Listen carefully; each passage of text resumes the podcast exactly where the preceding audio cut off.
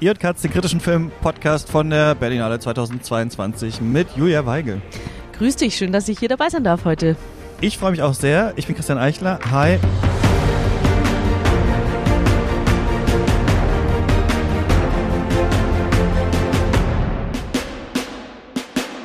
Und das ist die Tage können wir gar nicht mehr so richtig zählen. Ich weiß, es ist die vierte Podcast-Folge auf jeden Fall, die wir machen, die so langsam wegen der Embargos reinstolpern in den Feed. Also noch lange nachdem wir hier jetzt gesprochen haben, kommt das erst online.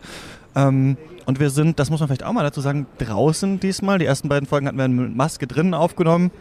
Konnte man schon anhören, aber war vielleicht auch nicht die beste Idee. Aber es gab nicht so viele Möglichkeiten. Jetzt sind wir draußen äh, in so einem Café in der Nähe vom Cinemax, wo man fast das ganze Festival verbringt. Ich weiß nicht, wie es dir geht.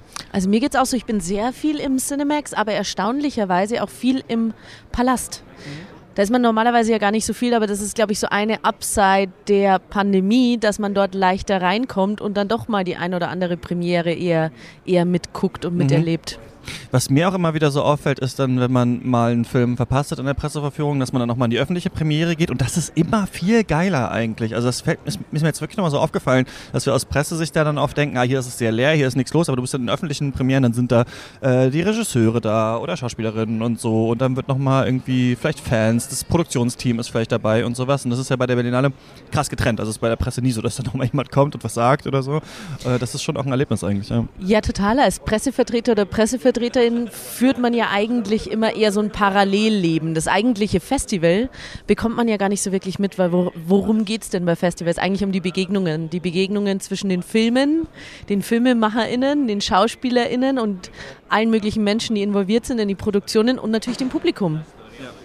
Und das kriegt man immer so gar nicht so wirklich Nö. mit, wenn man sich nur so die Pressevorführungen reinzieht. Und wenn die leer sind, dann entfalten Filme natürlich auch gar nicht so ihre Wirkung, ne, was dann Gelächter mal angeht oder äh, so. Das heißt, das ist schon äh, ein Unterschied auf jeden Fall. Schön, dass du die Zeit gefunden hast. Du bist, wie beschreibt man das am besten, Kuratorin. Du ähm, bist verantwortlich für das internationale Programm vom Filmfest München.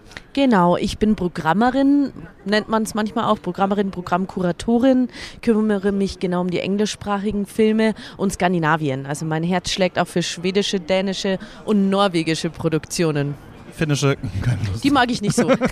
die lasse ich immer weg. Nee, tatsächlich, interessanterweise, weil du sagst, ich war jetzt vor der Berlinale erst digital oder virtuell beim Sundance Festival und da haben die Finnen rausgestochen. Also es gibt gerade wahnsinnig, wahnsinnig spannende Produktionen aus Finnland, die sich viel mit Horror auch beschäftigen. Wie wird man das? Hat man immer schon so einen super guten Filmgeschmack und irgendwann sagen sie, komm Julia, du musst jetzt hier mal die guten Filme reinholen ins Programm. Lustigerweise kann man, glaube ich, diesen Job gar nicht so wirklich planen, sondern ähm, mein Hintergrund ist tatsächlich auch ein journalistischer Hintergrund und da habe ich mich immer viel mit Film auseinandergesetzt und mit Theater auseinandergesetzt und mit Fernsehen oder seriellem Erzählen auseinandergesetzt. Und ich habe aber festgestellt, ich möchte eigentlich nicht immer nur in meiner Bubble des Journalismus sein, sondern ich fand es immer total spannend, eigentlich in diesen Dialog zu treten mit Filmschaffenden, mit den Menschen hinter der Kamera und vor der Kamera. Und so bin ich am Ende einfach einfach in der Festivalarbeit gelandet und dann beim Filmfest München, zwischenzeitlich auch mal bei Doc Leipzig. Und jetzt ist, bin ich Wir da. Wir teilen die Leipziger Vergangenheit, ja. Nee, ich habe ja auch die Gegenwart noch, aber, aber jetzt. Bei mir ist es eher die Vergangenheit. Aber punktuell dann auch immer wieder die, die, die Gegenwart. Mhm. Stimmt, du bist dann auch immer noch mal äh, äh, da, ne, vor Ort. Ähm, eine Sache wollte ich noch erzählen. Ich habe gerade erzählt, ich erzähle im Podcast. Wir haben ja diese äh, Mikros. Ich habe so ein Aufnahmegerät. Jeder hat ein Mikrofon in der Hand. Ähm, so ein bisschen wie Schlagersänger. Wir haben gerade über den Ulrich Seidel-Film geredet. Wie fandest du den eigentlich? Ich glaube nicht. Du warst nicht so begeistert, ne, von Remini. Ich habe gerade ehrlich gesagt nochmal drüber nachgedacht. Ich glaube, ich war nicht so begeistert, weil meine Erwartungen vielleicht zu hoch waren. Meine Erwartungen dann erstmal so eine Idee und so eine Utopie Rimini zu sehen, inszeniert von Ulrich Seidel, hat in mir erstmal schon mal eine Faszination an sich ausgelöst. Und dann noch ein Film über einen Schlagersänger, auch nochmal. Und dann ging es mir am Ende so, ich fand ihn sehr altersmilde. Ich fand ihn, er, er hatte für Seidel zu wenig Edge meiner Meinung nach. Ähm, das mögen vermutlich mehr. Ich finde, er ist mainstreamiger als andere Filme mhm. von ihm. Mehr Plot. Mehr Plot, mehr Erzählung, mehr Identifikationspotenzial mit der Hauptfigur. Und das hat mich aber tatsächlich, da hat mir der Seidel ein bisschen gefehlt. Ja. Interessant. Ich mochte den ganz gerne, aber genau, wir haben es auch schon ein bisschen diskutiert, was da so äh, drin ist und was da auch noch für Fragezeichen äh, dran sind. Ähm, ich wollte noch sagen, es gibt, wenn du ihn nicht kennst, Ricky King. Also Richie Bravo heißt ja der Schlagersänger bei Seidel. Das ist ja ein sehr guter Name. Es gibt Ricky King, der Meister an der Gitarre, musst du mir auf YouTube angucken. Es war früher so eine Werbung im Fernsehen, wo einer, also so, so ein E-Gitarrist, halt berühmte Lieder wie Bonanza spielt, aber nur die Melodienlinien und halt, halt dabei immer so in die, in die Kamera lächelt. Und es ist irgendwie das, äh, eine der witzigsten Sachen, die ich je gesehen habe. Ich verlinke es vielleicht mal hier. Ricky King, der Meister an der ähm, Gitarre. Hava Nagila, das ist hebräisch und heißt Lasst uns glücklich sein. Ja, wir bieten Ihnen wirklich eine musikalische Weltreise auf vier CDs mit einem Ausnahmekünstler, der sein großes Können und Wissen auch gern als Musikpädagoge jungen Musikern weitergibt. Ein traditionelles Lied wird zu einem seiner größten Erfolge. Ein Evergreen. Hier ist Le Rêve. Das ist eine Überleitung jetzt, die ich gebaut habe. Ein anderer, na weiß nicht, ob er Meister an der Gitarre ist, aber jemand, der für so eine neue Generation wirklich ein Megastar ist und für die Generation ein anderer Megastar. Mit diesen beiden Leuten saß ich gestern im Kino und habe ihren Film geguckt. Es sind Machine Gun Kelly und Megan Fox. Und ich bin total neidisch, weil ich mir den Film heute erst angeguckt habe im Industry Screening und da war niemand anwesend, außer Filmfans und Ja. BranchenvertreterInnen. Ja. Ähm, es war komisch einfach. Also es war so, wir dachten dann, ich hatte dann gehört, ach, die sind dann vielleicht da und dann dachte ich, ach komm, dann gehst du mal hin, das ist irgendwie witzig, wenn die da sind. Kennst du das, wenn Leute, die den Film gemacht haben, danach auf die Bühne kommen und quasi im Interview zeigen, dass der Film wirklich so schlecht war, wie man selber gedacht hat. Also das quasi, bei manchen Filmen würde man den Leuten sagen, bleibt lieber sitzen und lasst den Film für sich sprechen. Denn wenn ihr danach auf die Bühne geht und sagt, dass ihr das halb auf Drogen gedreht habt und auch nicht so genau wisst, wie es ist, ähm, äh, dann, dann macht das das manchmal ein bisschen schlechter. Der, Ja. Realismus, der Realismus entzaubert dann das Ganze, oder? Mhm. Ja. Und ähm, ja, also ich fand das auch faszinierend. Lass uns doch ein bisschen über den Film sprechen. Genau. Machine Gun Kelly spielt so ein bisschen eine Version von sich selbst. Er heißt auch Coulson im äh, Film, ist ja super bekannt. Wir sehen auch Aufnahmen von seiner Tour und sowas, ist aber in dem Film quasi von Megan Fox, die keinen Namen äh, äh, hat, im, im Film auch noch ein paar Szenen auftaucht, auch keine Sprechrolle hat, äh, schon getrennt. Es gibt ein äh, gemeinsames Kind, um das kümmert er sich eigentlich gar nicht. Und er hat so eine Assistentin, die eigentlich alles für ihn macht. Die fährt ihn zu Aufnahmen hin und wieder nach Hause und räumt hinter ihm her. Und er ist ein Arschloch halt einfach. Ne? Also er ähm, Das Passt trifft nicht richtig auf. genau.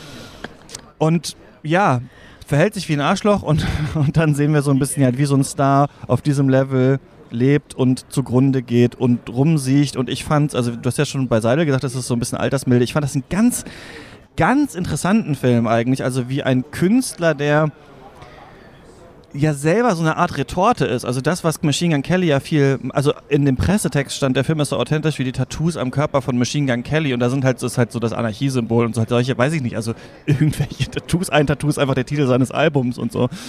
Und ähm, so kann man sich das auch betrachten, dass man so jemanden sieht, der ja schon auf so dieser Welle von Blink 182 jetzt nochmal reitet. Travis Barker von Blink 182 ja auch sein Album produziert und so weiter. Also äh, irgendwie, dieser Film gipfelt in so einem Punkt, wo er dann so ein Lied komponiert und es ist, ja, es sind so ein paar Akkorde und es wird so ein bisschen drüber gesungen und das ist es dann. Man hat, man, ich finde es irgendwie interessant, wie sich jemand so in seinen eigenen Abgrund reindenkt und man fragt sich einerseits, ja, du bist wahrscheinlich wirklich so wie im Film oder aber du bist wahrscheinlich total hardworking, liberal-mäßig drauf und das ist das Krasseste, was du dir vorstellen kannst. Und ich dachte so, gut, ja, der ist halt ein Arsch irgendwie, so what? Also ich muss ja dazu sagen, mich würde es wirklich interessieren, wie da auch die Produktionsbedingungen waren Mhm. und tatsächlich die Dreharbeiten, weil ähm, wenn man sich jetzt, glaube ich, den Film anguckt und nicht unbedingt im Kopf hat, wer Machine Gun Kelly ist und wie er auftritt und für was er steht, Ja. glaube ich, guckt man den Film ganz anders. Weil wenn man sich anguckt, welche Filme Tim Sutton, der Regisseur, sonst so macht, steht er ja schon für ein sehr starkes amerikanisches Autorenkino, ein sehr kunstvolles Okay. amerikanisches Autorenkino. Und das finde ich dann wiederum spannend, sozusagen. Du hast jetzt diese neue Galionsfigur des Pop oder der Mhm. Mainstream-Musik ja dann dennoch. Ja, Pop-Rock so ein bisschen. Also Rock kommt so ein bisschen zurück oder dieser frühe 2000er äh, Emo, Pop-Punk und sowas ist jetzt Genau, wieder mit da. so einem, trotzdem ja auch so einem Rap-Hip-Hop-Twist. Genau, er ist eigentlich Rapper und hat sich so ein bisschen dahin entwickelt, ja. Und- und so ein bisschen umgekehrt wie Casper in Deutschland. Der war doch erst Rock Rocker und ist dann Genau. zum Rap geworden. Machine Gun Kelly ist so ein bisschen diese umgekehrte Gen Entwicklung. ja. Genau, und ich finde es aber, und diese Schere fand ich dann in meinem Kopf wiederum total spannend, weil ähm, jetzt, wenn ich so drüber nachdenke, ist es für mich fast mehr ein Dokumentarfilm, Mhm. aber der Film hat eigentlich gar nichts Dokumentarisches, sondern es ist ja wirklich wunderschön inszeniert, muss man dazu sagen. Die Bilder sind schon einfach fantastisch. Dafür steht Tim Sutton ja auch tatsächlich, dass er sehr stark mit Farben spielt, sehr stark inszeniert. Fandest du das interessant? Ich fand, das Ich war fand- eine sehr so TV-Serien? Serienoptik, ja, eigentlich schon. Ah, ja, das in finde ich spannend, so, dass du das sagst. Dieses ausgeleuchtete, diese starken Farben, viel Neon, hat doch sowieso heutzutage Also hat man immer das Gefühl, dass Musikvideo. ja genau. Aber auch da dachte ich mir dann wieder, wenn man aktuelle Rap und Musikvideos sieht, da ist eigentlich inszenatorisch oft noch mehr zu holen, was Schnitte und angeht. Also da, ich habe mich auch so gefragt, also weißt du, wie es eigentlich für mich ein bisschen war? Manchmal haben noch Künstler, auch wie Justin Bieber oder so, vor dem Musikvideo nochmal so ein Minifilm. Dann ist das Musikvideo so sieben Minuten lang und davor ist nochmal so ein Film, wie der halt so rumhängt. Dann fängt so in So Minute, in Minute vier, naja, fängt so das Lied an, also das, das hat dann noch so eine Story oder sowas. Und dann ist der Song auch nochmal auf YouTube unterbrochen für eine halbe ähm, Minute, damit man den nicht so gut rippen kann und dann quasi nicht, sondern nochmal auf Spotify nochmal hören muss. Und so fand ich das so ein bisschen so. Also ich dachte mir die ganze Zeit, was habt ihr selber jetzt für interessante Gedanken über auch über Ruhm und Reichtum und so, ja. Also ich habe mich, äh, ich fand es ehrlich gesagt, äh, du hast es vorhin total auf den Punkt gebracht, weil ich habe viel drüber nachgedacht, jetzt in meiner Busfahrt auch so ein bisschen so, was möchte uns der Film eigentlich erzählen? Und ähm, du hast es eigentlich getroffen, der porträtiert einfach nur ein Arschloch. Und zwar ein privilegiertes, selbstverliebtes Arschloch. Und der möchte sich nicht verändern, der begibt sich nur in toxische Beziehungskonstrukte und sieht am Ende nur sich selbst und ist aber eigentlich, also er steht für mich schon auch für ganz klassisch für diese Generation der Lost People, so ein bisschen. Der ist für mich einfach super lost. Er weiß gar nicht, wohin mit sich und seinem Ruhm und dann trotzdem seinem Talent, weil ja schon erzählt wird, dass er ja so ein Übertalent wäre, Ja, kommt nicht glaubhaft rüber. Also ich glaube, das stimmt. Der Film ist ein bisschen schonungslos in. Also ich finde, ich weiß nicht, der Film ist glaube ich nicht so gemeint, weil ich glaube schon, es soll rüberkommen, er ist ein großes Genie und äh, leider richtet er sich zugrunde und Gott sei Dank ist es bei Machine Gun Kelly noch nicht so gekommen, sondern wir haben ihn noch. Aber wenn man den Film eher so betrachtet als so ein seltsames Gegenwartsporträt einer aktuellen Künstlergeneration, die eigentlich viel auch aus Retorte schafft und dann wird halt so ein Beat mal schnell so zusammengeschustert und dann rappt man ein bisschen und dann war es das ja auch auf eine Art, nicht um jetzt nicht das Genre ähm, äh, ähm, dissen zu wollen jetzt, aber äh, da, also ich finde, er hat auch irgendwann er so Autotune drüber. Genau, ich will nicht sagen, dass das keine Kunst ist, aber das, ähm, und es ist natürlich super erfolgreich, aber trotzdem ist der Prozess, also das ist vielleicht noch der, ein interessanter Teil, als sie da wirklich zusammen Beat machen und dann spielen, dann kommt noch ein anderer Rapper rein, dann kommt noch ein Fan rein und sowas, dann wird ein bisschen was erzählt, dann dachte ich so, okay, das ist vielleicht noch ganz interessant eigentlich, aber Machine Gun Kelly hat selber irgendwann so eine Jacke an, ich weiß nicht, ob du die gesehen hattest in dem Film, wo so Jazz und Cha-Cha-Cha und Rumba oder so draufsteht und so, ja, habe ich das Gefühl, funktioniert halt auch seine Persona. Man kleidet sich einfach ein mit etwas, was es halt schon mal gab und macht es nochmal neu. Ja. Also, to be honest, die Kostümdesigner sollten da wirklich ausgezeichnet werden, weil die waren alle fantastisch, Mhm.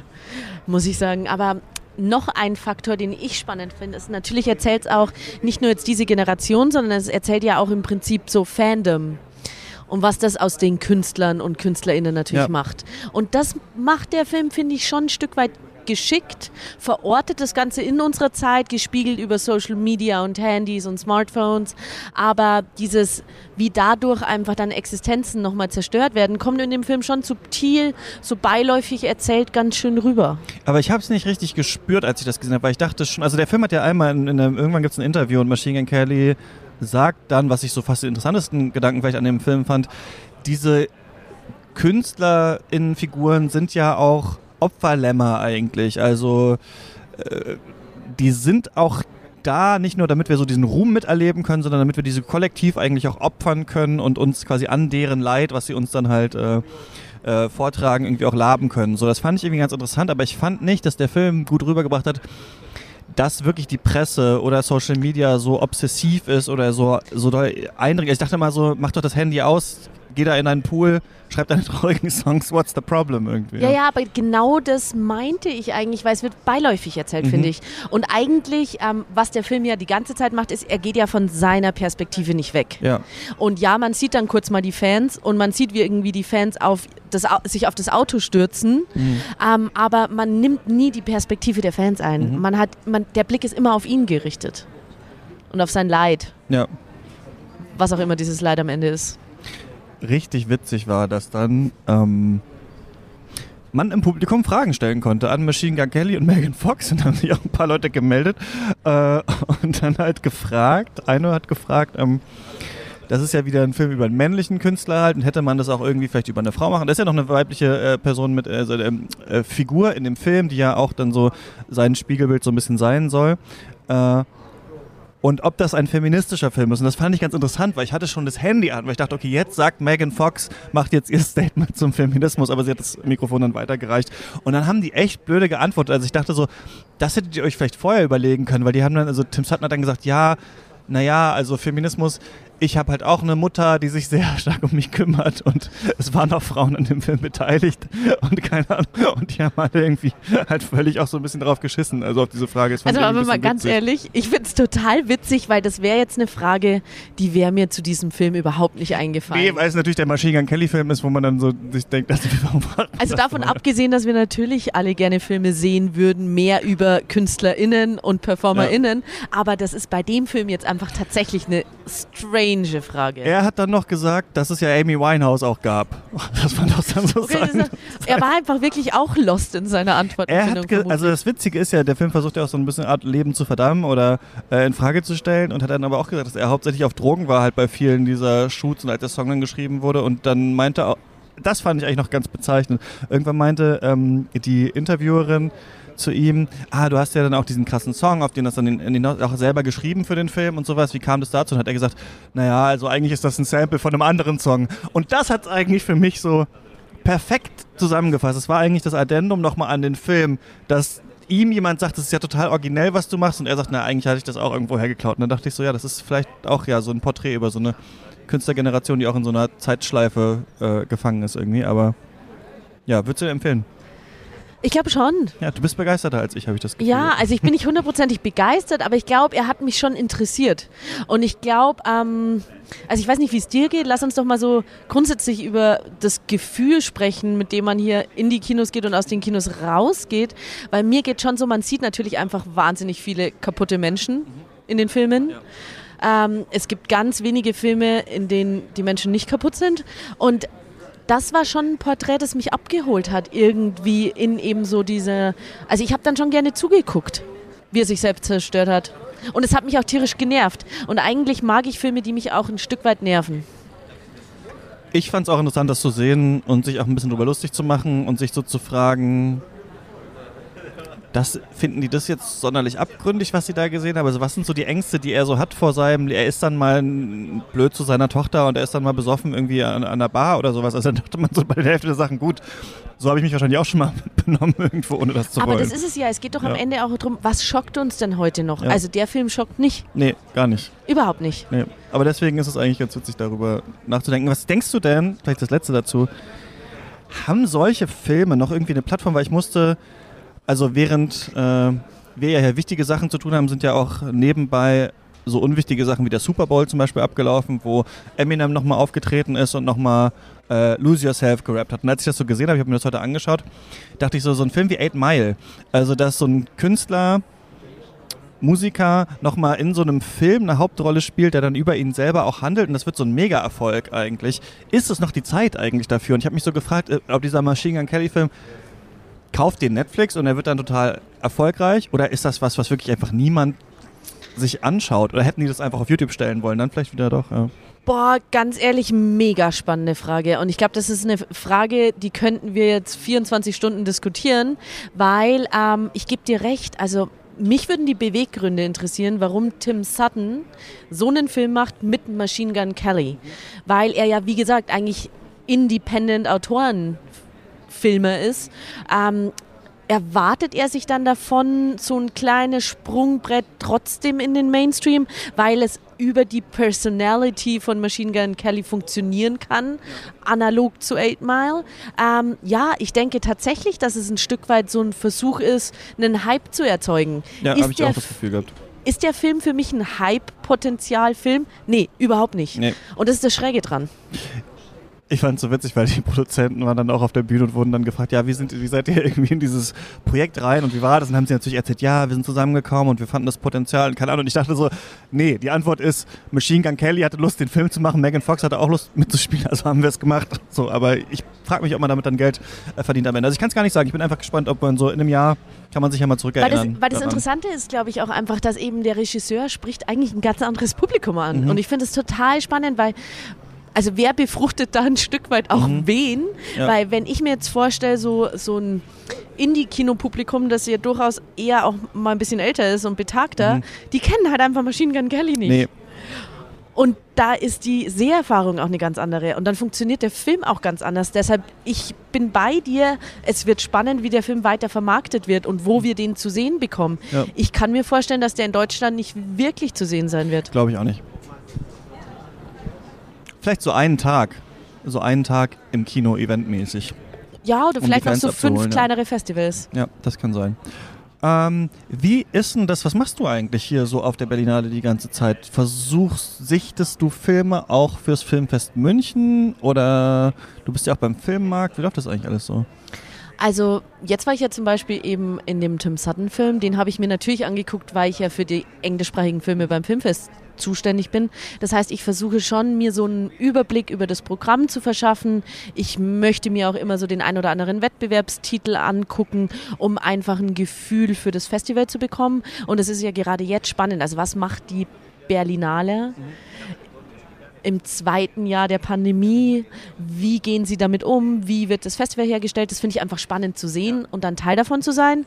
Und dann ist es natürlich für mich aber trotzdem auch spannend, den European Film Market mir anzugucken, weil dort tatsächlich die potenziellen Filme sind, die ich für unser Filmfest im Sommer 2022 einladen könnte. Ja weil wir zeigen keine Berlinale-Filme, weil wir mindestens die Deutschlandpremiere von Filmen zeigen. Mhm bedeutet, die müssen in Deutschland noch frisch sein und die entdecke ich natürlich auf dem Markt. Macht es im Moment Spaß? Nicht wirklich. Ist es öffentlich, was da alles so gezeigt wird oder ist das under wraps?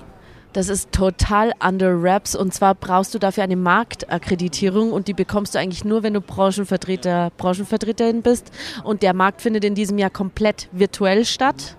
Was bedeutet, es ist so ein bisschen so ein Drahtseilakt und so ein Spagat zwischen physisch hier zu sein ja.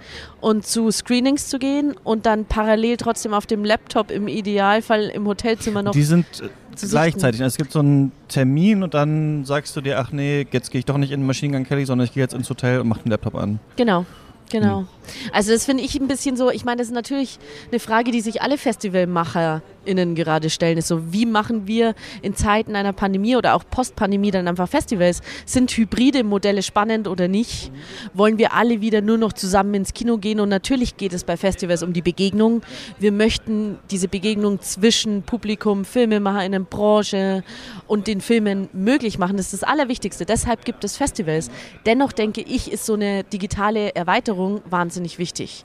Die muss aber funktionieren und meiner Meinung nach funktioniert nicht, wenn wir alles parallel stattfinden lassen und so das Schlimmste, was es im analogen Raum gibt, in den digitalen Raum übertragen. Und das sind meiner Meinung nach eben fixe Anfangszeiten. Ja, ja, ja.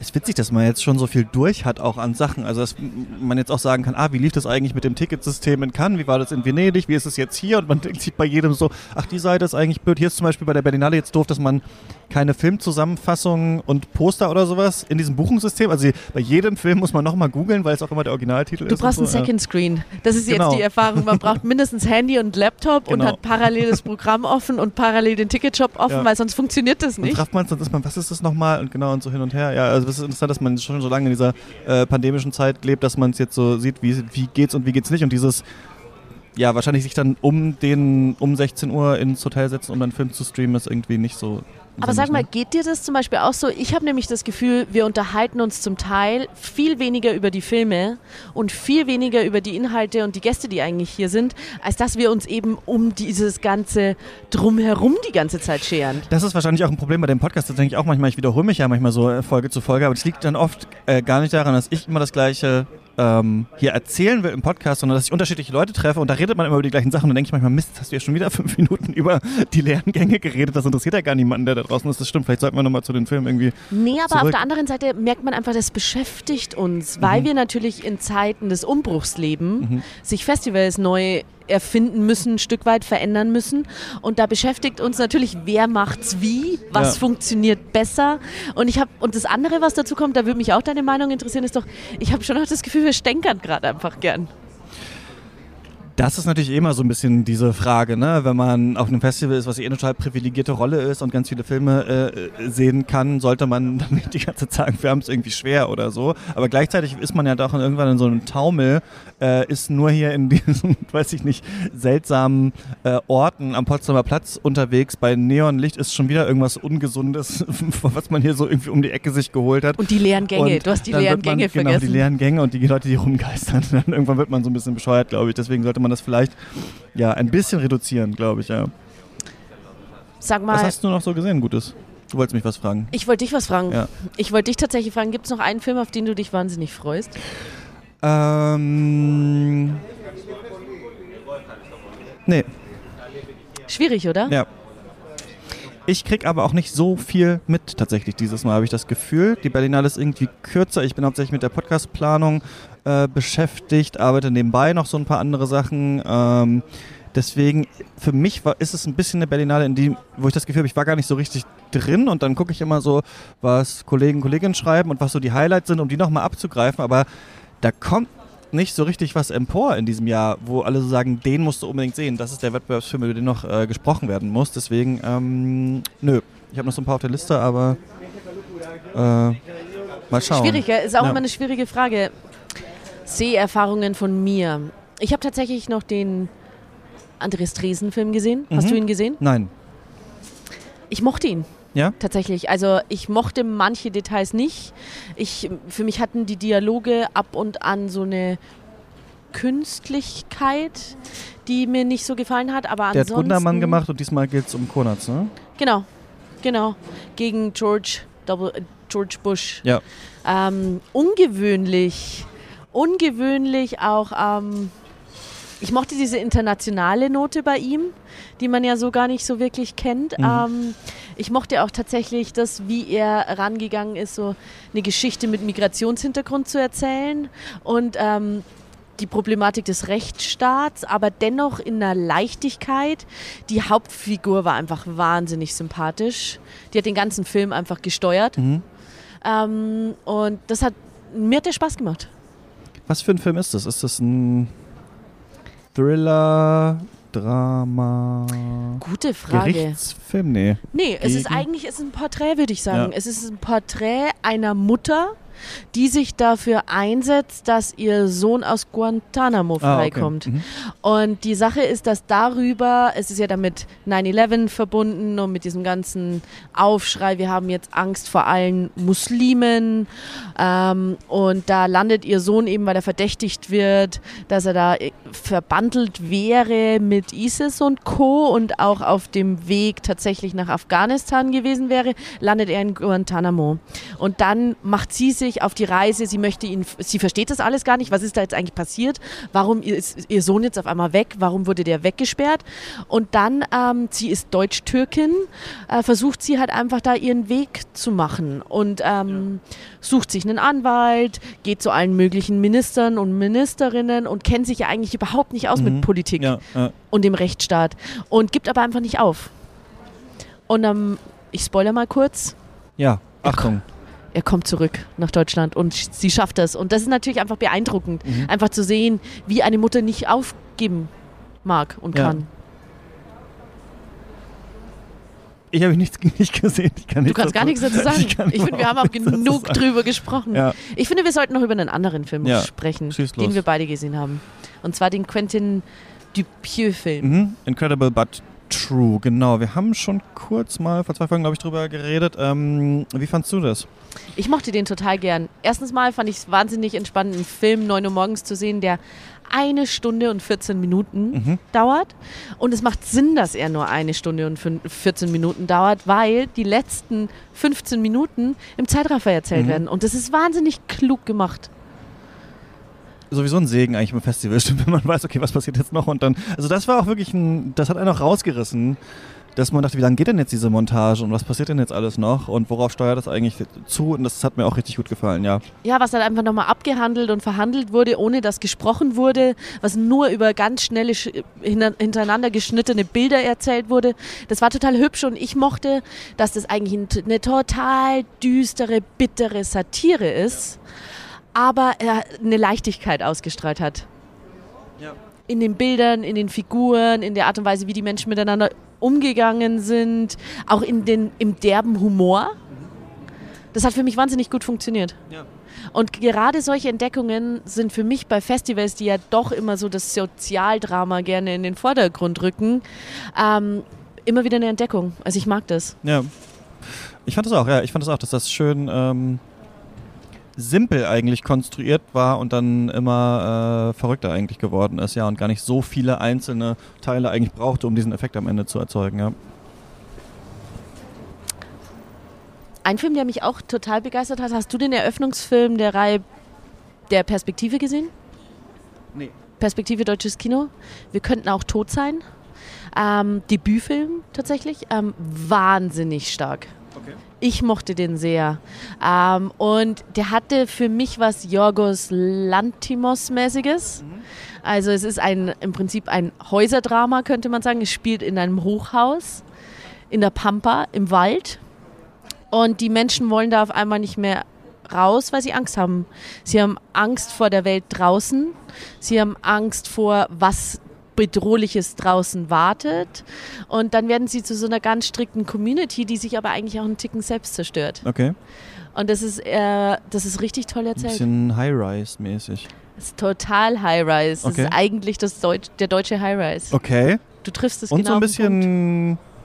The Lobster. Also ein bisschen so ein Lobster-Feeling ist auch mit drin. Ja, Okay, ja. interessant. ja, ich mochte den. Wir könnten auch tot sein. Wir könnten auch tot sein.